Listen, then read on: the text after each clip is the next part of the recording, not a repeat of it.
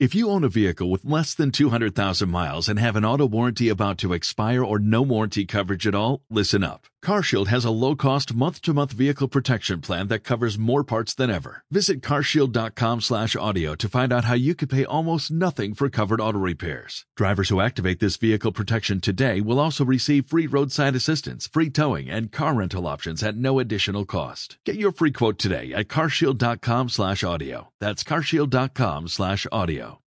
Hola seductores, bienvenidos una vez más a Podcast de Seducción. Soy Edu Cardona. Traemos un invitado muy especial, un chico de Almería, España, que he conocido, que ha contactado conmigo, que su historia me ha parecido muy interesante y muy interesante para que toméis ejemplo y que nos puede dar un punto de vista muy interesante, ya que ha comenzado en julio del 2020 y bueno, ha tenido buenas estadísticas. ¿Qué tal, Agustín? Buenas, Edu, un placer estar aquí junto a ti, poder aportar mi granito de arena a esta pequeña gran comunidad.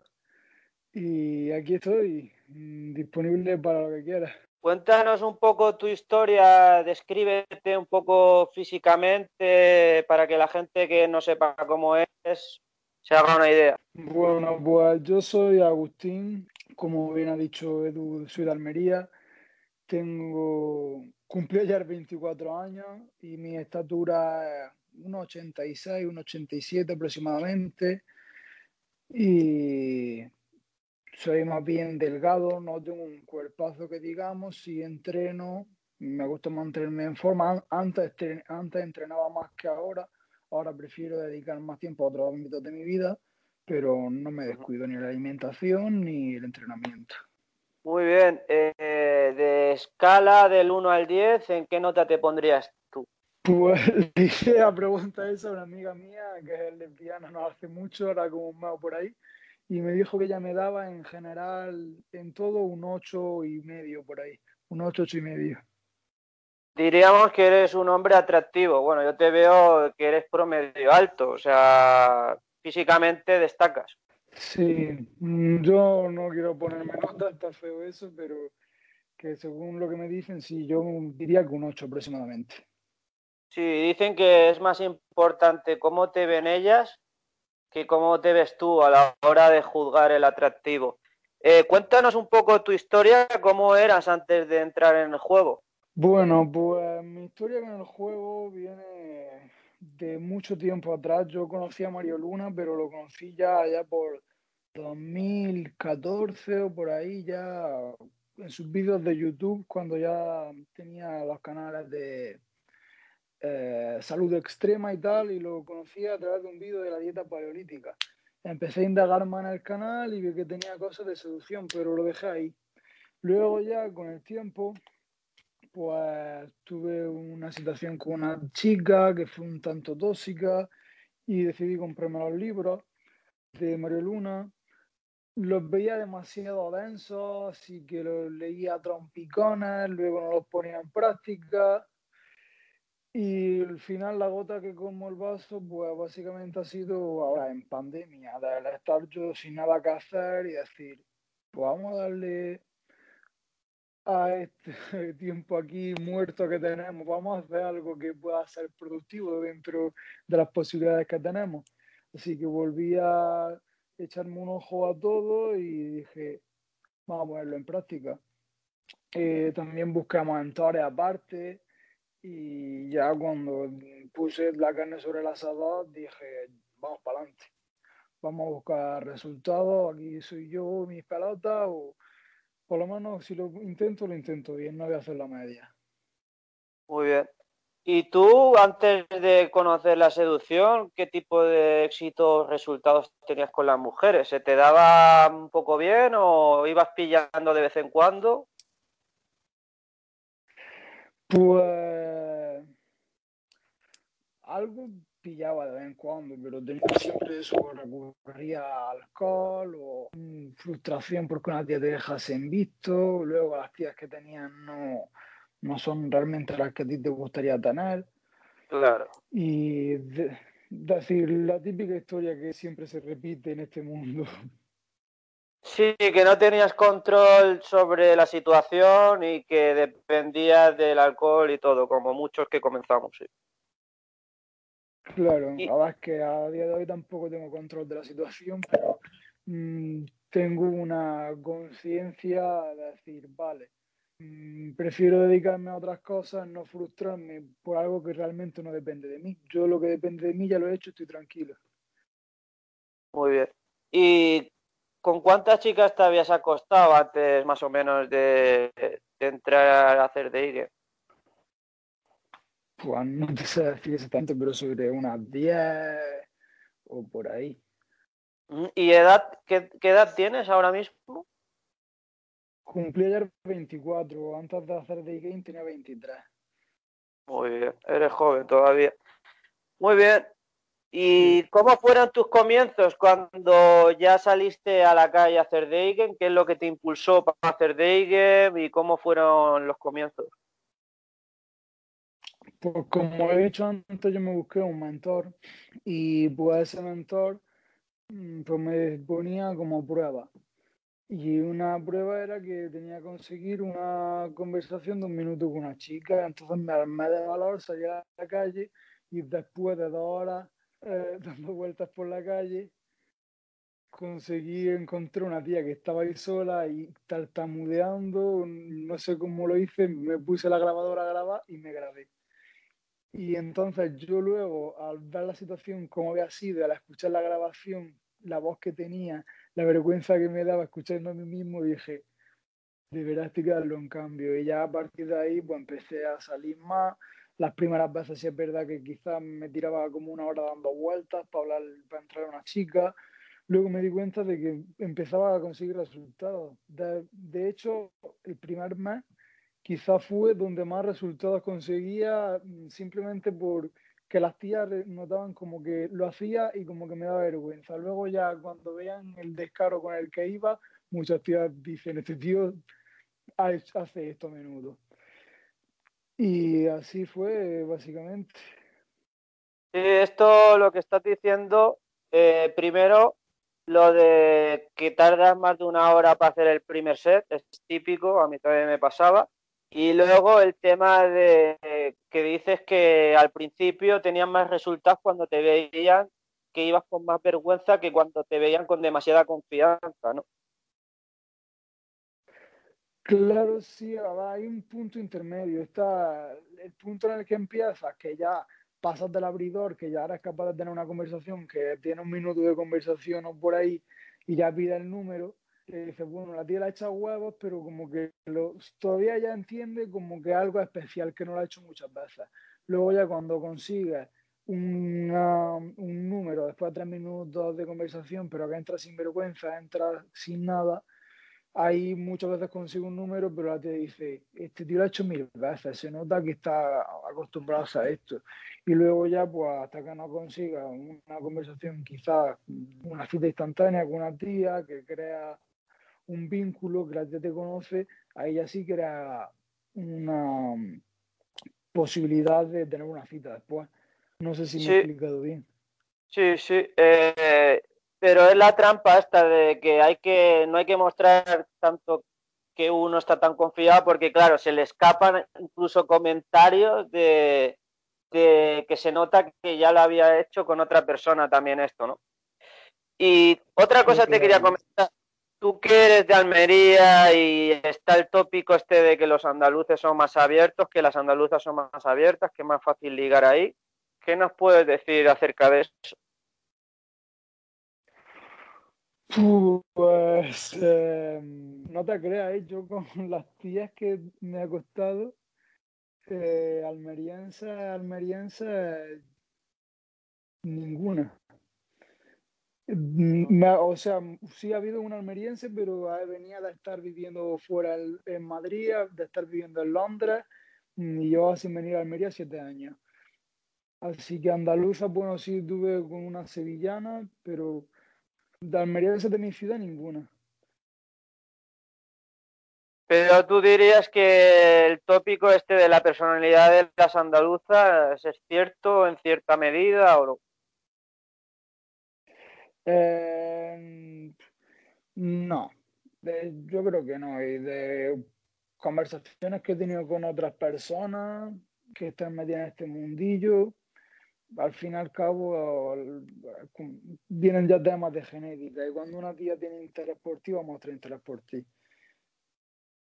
Diríamos que dentro de Andalucía no hay ciudades donde sean más abiertas, ¿no? No son más abiertas en Sevilla que en Almería, por ejemplo, o en Málaga. Mm, no sé decirte exactamente. Yo es que por un día haciendo day game no vas a verlo. Yo fui a Málaga, saqué vía Instagram en un día. Eh, después de una tarde entera haciendo day game, en Granada un día estuve media hora saqué dos Instagram, e, en Sevilla también estuve un par de días y saqué como vía Instagram, luego a Murcia estuve también un día y estuve desde, las 11 de la mañana hasta las 7 de la tarde con un amigo haciendo los dos day game y saqué tres contactos, me parece, nada más en todo el día. Muy bien. Es que por un día no puedes juzgar nada, básicamente.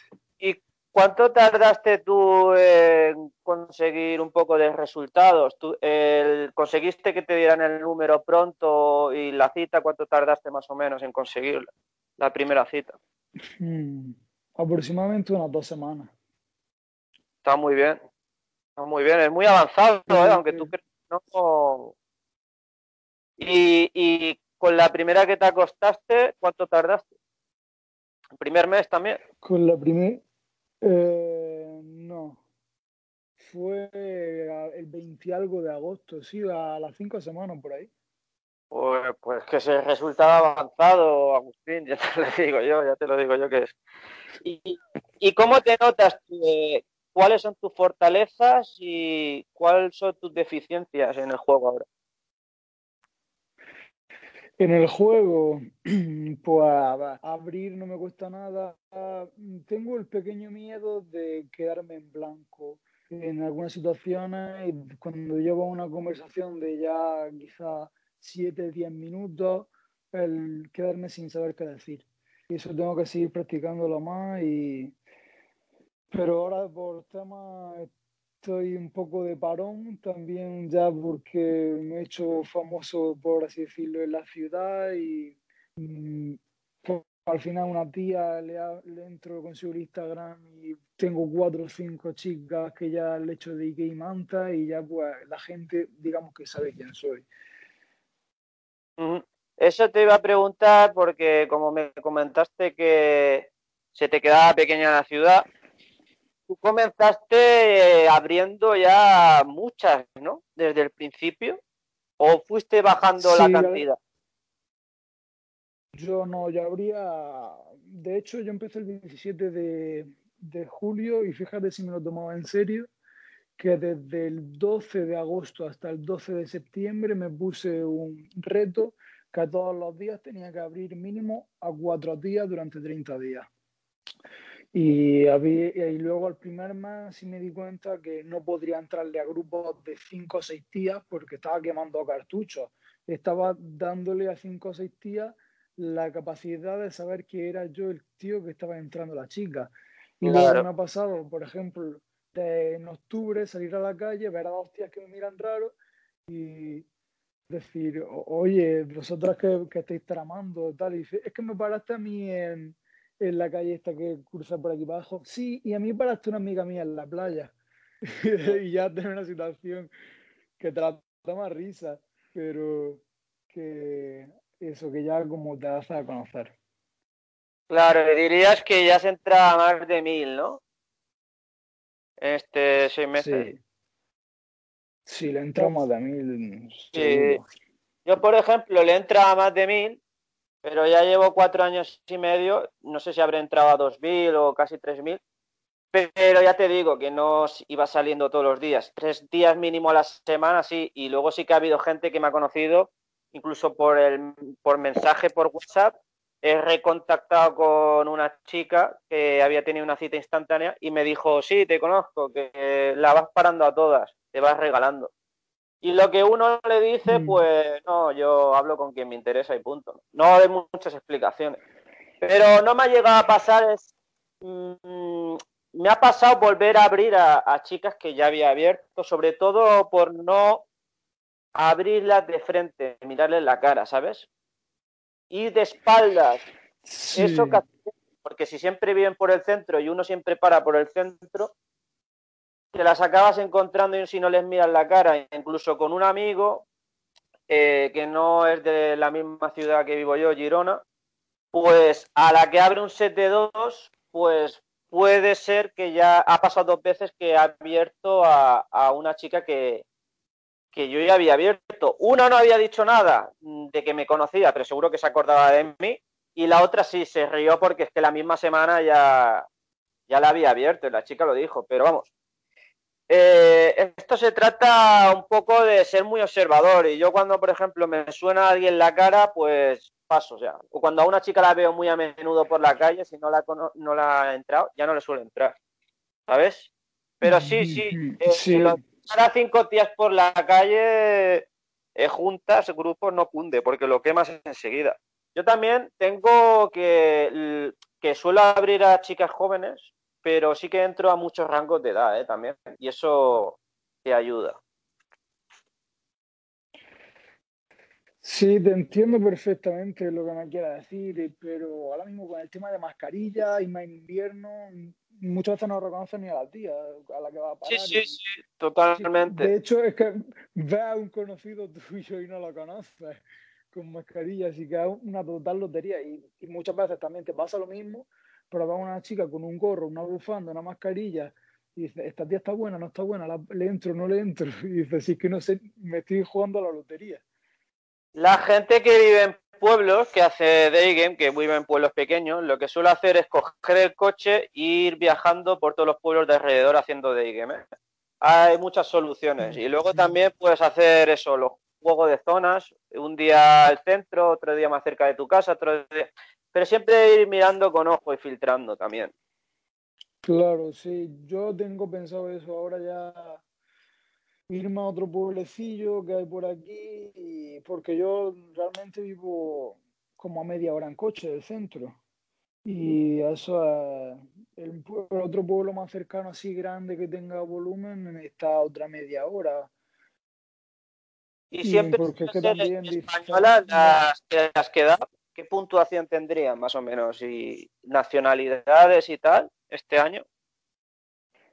Eh, este año, a ver, es no toda española, una mitad árabe, mitad española, otra mm, árabe, mora, más de marroquí, eh, italiana, Canarias, de Murcia, Sevilla, de Almería, y creo que ya está. Y bueno, las que has conocido, ¿qué es lo que te dicen? De, ¿Qué es lo que más les gusta de ti? Así algo que, que destaquen ellas.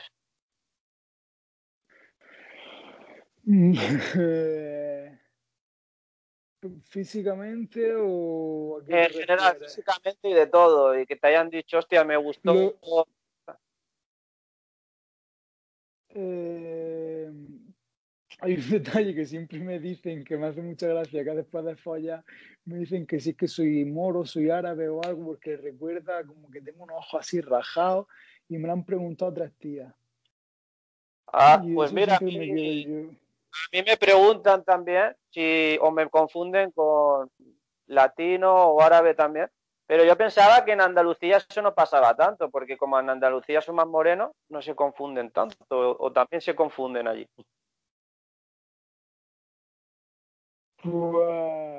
Sí se confunden. Al final, por el nombre, te das cuenta, pero, yo que sé. digamos que, que, hay prejuicios ahí con la apariencia física de que si te pareces a, alguien árabe o algo. ¿Crees que te ha influido en el juego? Eh? Mm, mm, me pasó en una chica que estaba, no me, no me la tiré, pero dormí con ella una noche y me preguntó que si era moro y le dije que no. Y me dice, que, y me dice entonces me gustan más. Y me quedo yo, pedazo de normal. Ya, pero a ti no te pasa, por ejemplo, que, que cuando cierras con WhatsApp te lo preguntan en el WhatsApp, algunas te preguntan, oye, ¿eres árabe? Te lo preguntan. Mm, no, no me, la, no me la han preguntado nunca por WhatsApp, la verdad. Quizás porque como yo siempre, casi siempre cierro por Instagram. No, por Instagram. Que... Te digo, cuando, cuando comienzas a hablar por primera vez, no te preguntan de dónde eres. No. No. Mm, Eso pasa. En todo caso, me lo preguntan en conversación, eh, o sea, en la calle directamente. Sí, sí, dónde soy, dónde vivo, pero yo, conversación y luego te lo vuelven a preguntar porque no están fiables del todo. Y, y yo me acuerdo una que, me, que yo le dije de dónde era y al decirle que yo era de Barcelona, español, le, me dijo que fue el motivo ese por el que quedó conmigo, ¿sabes? Porque aquí como había muchos árabes y todo eso, eh, que hacen Deigen pero no saben qué es Deigen, lo hacen ¿sabes? Lo típico de entrar a las tías, hola guapa, no sé qué, ¿sabes? Sí. Eso que natural, el factor de parecer árabe en España creo que es una cosa, un hándicap. ¿eh? El que se pueda parecer a... a mí, a mí personalmente una árabe que esté buena me gusta bastante. No sé, el cuerpo que tienen, hay algunas que tienen un culazo, unas tetas, y como me gustan así con el pelo negro, con la piel oscura, cada uno tiene su gusto. A mí no me gustan blanquitas. Yo personalmente no he quedado con muchas árabes, pero tú cómo dirías que son las árabes a la hora de ligar? Son porque tú supongo que ligas con más españolizadas, ¿no? Que no van con pañuelo ni nada de eso, ¿no? No, no, yo con pañuelos me gustan los cuerpos, pero la religión no. Yo tengo, tengo amigos árabes y tal, y tengo un amigo que se llama Said, me llevo súper bien con él, pero yo ya los temas de religión y todo eso y no entro. Yo. Ah, chicas, eh, ¿seguiste acostarte con ellas en, la primera cinta? ¿Lo conseguiste las árabes? Con una medio árabe y medio española, sí, con la otra también es de Melilla y vive aquí en un piso en Almería. Así que son españolizadas realmente, ninguna compañero ni nada de eso. Vale, y entonces de la. Hecho, de hecho, la. Sí, sí, sí, sí, que sí. No, que de hecho digo que hasta una comía cerdo y todo, así que fíjate la religión que tenía. Y, y que te iba a comentar que el promedio de, de las que te acostaste ¿Fueron en la primera cita o algunas en la segunda cita o cómo? Mm, mm, mm, a ver, a ver. Todas en la primera cita menos una en la segunda. ¿Y no solías repetir cita con las chicas o no? No, bueno, sí, con una sí repetido, pero bueno, con dos repetido, pero es que he tenido situaciones extrañas, o sea, las dos que realmente me han gustado, una estaba aquí de au y se volvía a Italia y la otra eh, tuve la cita con ella y a la semana tenía que volverse a Londres. Así que aunque hubiese quedado, seguir quedando con ella, tampoco hubiese podido. Muy bien. Eh, explícanos un poco así de memoria lo que puedas, eh, tus estadísticas, tanto de los abordajes que dijiste que hiciste más o menos mil y luego eh, citas, ¿cuántas has tenido? ¿Números de teléfono y citas? Eh, citas habré tenido unas 30 o por ahí. Y números de teléfono, no sé decirte exactamente. WhatsApp que tenga unos 30, 40, Instagrams que tenga a lo mejor unos 300 por ahí. Y de WhatsApp no te contestaban. 150. te contestaban más, ¿no? En, WhatsApp no te contestaban. ¿Cómo era eso? Em, sí me contestan, pero como que tengo más resultados por Instagram. Eh, y al final me ha pasado que dos chicas que yo he sacado el WhatsApp, ellas mismas me han buscado para seguirme por Instagram. Y hasta que no han tenido el Instagram mío, no han querido quedar conmigo. Eso es curioso, eso es curioso. De hecho, yo he tenido, se recomienda siempre en toda la comunidad de WhatsApp, si no tienes un buen Instagram. Eh, pero ya te digo que, que, la comunidad se recomienda WhatsApp, porque si te dan el Instagram suele ser porque no tienen interés. Cuando te dan el WhatsApp de verdad, te lo dan sin ponerte ninguna pega, es porque realmente quieren conocerte. Pero en tu caso, ¿tienes un Instagram trabajado de antes o te lo trabajaste durante que hacías de IG? ¿Ya tenías un, Instagram? No, yo lo, yo lo tenía trabajado ya porque yo cuando me, me hecho una foto siempre ya era por, por simplemente la foto que me gusta a mí, que digo, la quiero conservar porque no me gusta estar guardando fotos en el móvil y tal. Y digo, pues, las tengo en Instagram, borro todo lo que tengo en el móvil y así las fotos que me gustan, pues las tengo en Instagram. Y así, pues, de así surgió, pero ahora ya me lo trabajo un poco más. A partir de eso, me más fotos quizás sonriendo, con niños pequeños. Aprovecho un poco con mis sobrinos y así más naturaleza, pero que sí, lo tenía trabajado pero sin darme cuenta, básicamente. Con viajes y todo, ¿no? Porque tú trabajas a zapato o algo así dijiste, ¿no? Sí, bueno, no he llegado a trabajar realmente, iba a empezar el 1 de abril, pero llegó el COVID, pero que sí he estado en algún que otro país trabajando, aprendiendo el idioma, inglés en este caso, y sí me gusta viajar. ¿Y cuánto, has, estado fuera de España y todo eso para que te dé valor y todo eso? sí, he estado en Inglaterra, estuve trabajando, he estado en Italia también, he estado en Francia. ¿Y qué eres de, clase social media? ¿Clase obrera, clase social? Sí, sí, yo cuando fui a Italia me tiré ocho días y me gasté 400 euros con el billete incluido de avión. ¿Pero has tenido apoyo familiar eh, o siempre te lo has sacado todo tú con tu propio esfuerzo o te han ayudado también tus padres? ¿En, en qué en todo estamos hablando? En los viajes y todo esto que has hecho. Ah, pues los viajes, en el caso de Inglaterra, cuando me fui allí a trabajar, sí me ayudaron un poco, pero el de Italia me lo pagué yo en verano, dejé... Mm, ese año me puse súper a tope con el fitness, no salía de fiesta ni nada y pues todo lo que ahorré, en vez de salir de fiesta, pues me lo gasté en un viaje.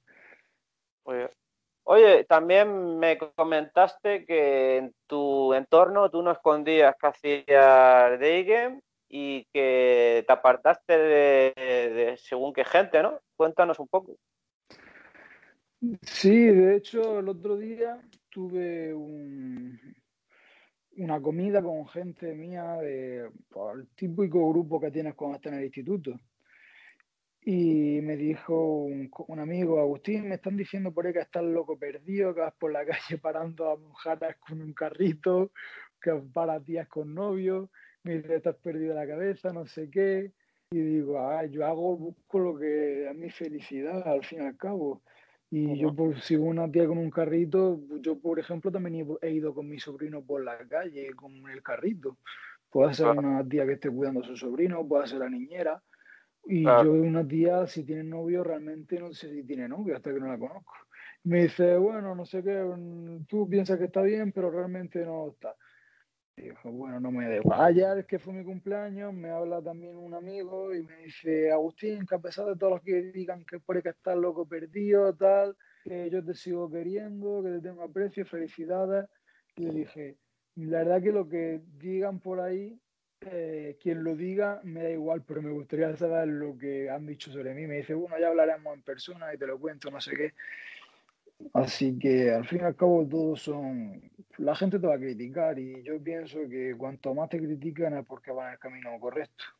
Sí, hay una gran parte que les gustaría ser como tú, pero que luego te critican y si te distancias de ellos y conservas amigos de ese núcleo, pues te van a llegar informaciones. Este fulanito me han dicho de que te han visto, que ya te, conoce la gente. Le al final es una cosa que uno se tiene que ir preparando. Poco a poco ya te va saliendo estos comentarios y pensar que nada, que no estás haciendo nada malo, y menos con el COVID, que ahora hay que socializar de cualquier manera. Claro.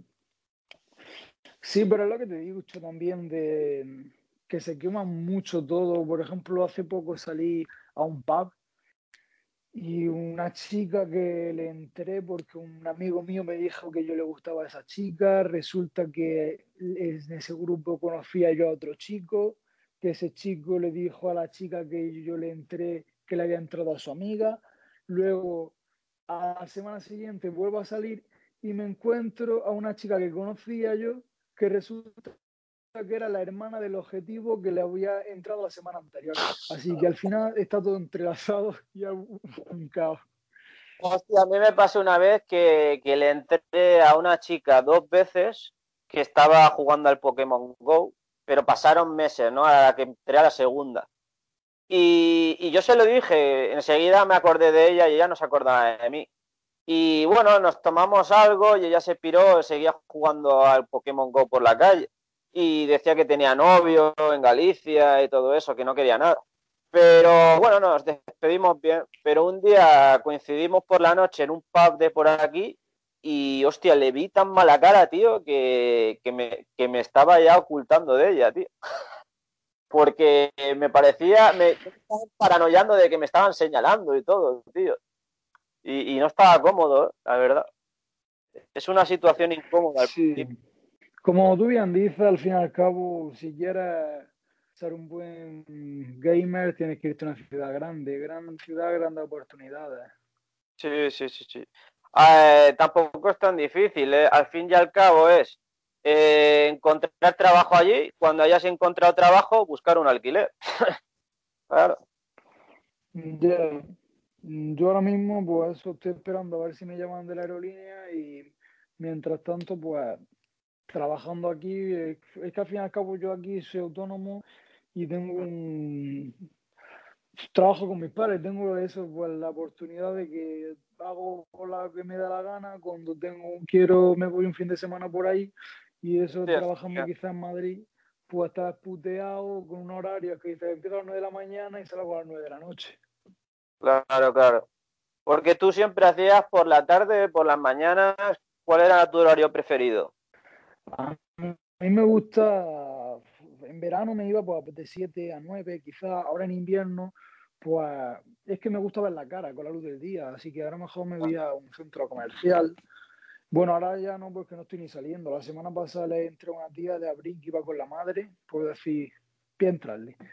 Y hice la abridad, me puso el tag de estoy aquí con mi madre, se lo pasé, luego me dijo el de que tengo novio y le contesté, pero me dice, gracias por el piropo, pero no sé, que tengo novio, te lo agradezco de verdad.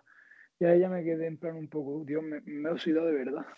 Ahora estás hibernando, ¿no? Hace poca mucho de que gente hiberna un poco. ¿eh? Por el tema de lo que te he dicho, de básicamente porque ya soy conocido y estoy más jugando en entornos de pubs y tal, un día a la semana que puedo me escapo un rato con un colega pero estoy enfocándome ya básicamente en prepararme el terreno para cuando me llamen pirarme, en ahorrar un poco de dinero para irme a Italia, que es donde se supone que me voy a trabajar, a ver si el COVID lo permite. ¿Y con qué experiencia te quedas tú? ¿Cuál ha sido tu mejor experiencia en el Day Game este año? Así de citas y de todo, que te lo hayas pasado mejor y, de chicas y de...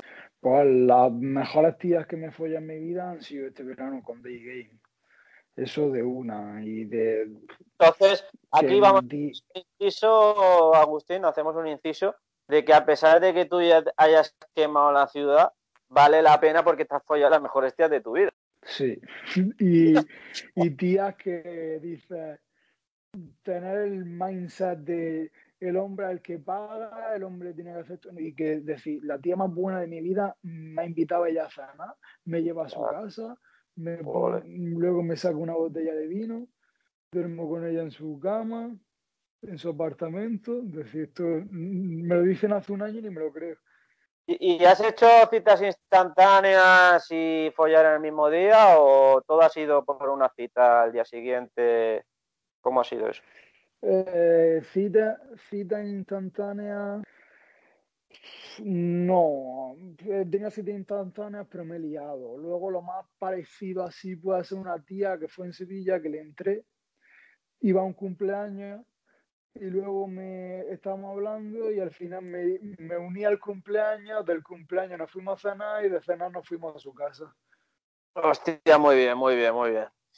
Pues muy bien, muchas gracias Agustín por darnos tu testimonio de alto valor, que al final esto es una historia de éxito que nos inspira a todos, inspira a la gente que está comenzando ¿Y cuáles son tus metas? Aparte de cambiar de ciudad, irte a una ciudad más grande, ¿cuáles son tus metas en la seducción y en tu crecimiento personal? Pues yo eso digo a mi madre, a mí lo que me gusta es el dinero y las mujeres. Y nada, que problemas siempre va a haber. Y hoy estaba escuchando un podcast exactamente sobre eso, que al final los problemas son una criba para ver el hombre que está dispuesto a, dar la talla y el que se queda en el camino. Y pues mi, mi meta, pues eso, seguir viajando, viendo experiencias, conociendo chicas y quizá ya cuando tenga 30 años o 35, pues ya formo una familia, no lo sé. Todo se irá viendo. Depende de lo rápido que avances, porque yo tengo 30 años y no tengo ganas de formar familia. por eso, por eso digo. Que yo me acuerdo cuando empecé en junio tenía un objetivo que yo decía, yo quiero conocer una chica y ya echarme pareja. Hostia, no jodas. Ni de coña me he hecho pareja. Ahora digo, ni de coña me he hecho pareja. Vamos, ahora lo que quiero tener es cinco follamigas.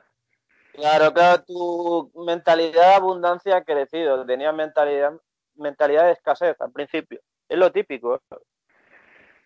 Sí, ahora tampoco que tengan abundancia, que hablo con dos, tres tías y no quedo, básicamente, y me da pereza claro, estar detrás de una tía. Se crea a través de acción, y claro, cuando tus acciones son pequeñas, tu abundancia es pequeña, es normal. Claro, pero ya como sé lo que el, el potencial que tengo, pues tampoco me preocupo, me estoy centrando en, en crecer, en ganar dinero, estoy invirtiendo en criptomonedas ahora, en aprender sobre eso, para cuando me vaya a Italia o a donde me vaya a vivir, pues ya tener mi colchón hecho y ya ir directamente a jugar. Muy bien hecho. Pues muchas gracias, Agustín, por tu testimonio. Te lo agradecemos todos en la comunidad y que cumplas todas tus metas y objetivos. Muchas gracias. Pues ya está, es un placer eh, poder ayudar y que ojalá me vaya de puta madre y en un año hagamos la segunda parte de la entrevista. Ojalá que sí, hay que hacer una segunda. Mira, ¿eh? mira ahora mismo me acaba de saltar la notificación un match en Tinder, así que ahora ir a verlo. Muy bien, pues espero que os haya gustado a todos el podcast y nos escuchamos en el próximo. Muchas gracias. Adiós. Hasta luego, adiós.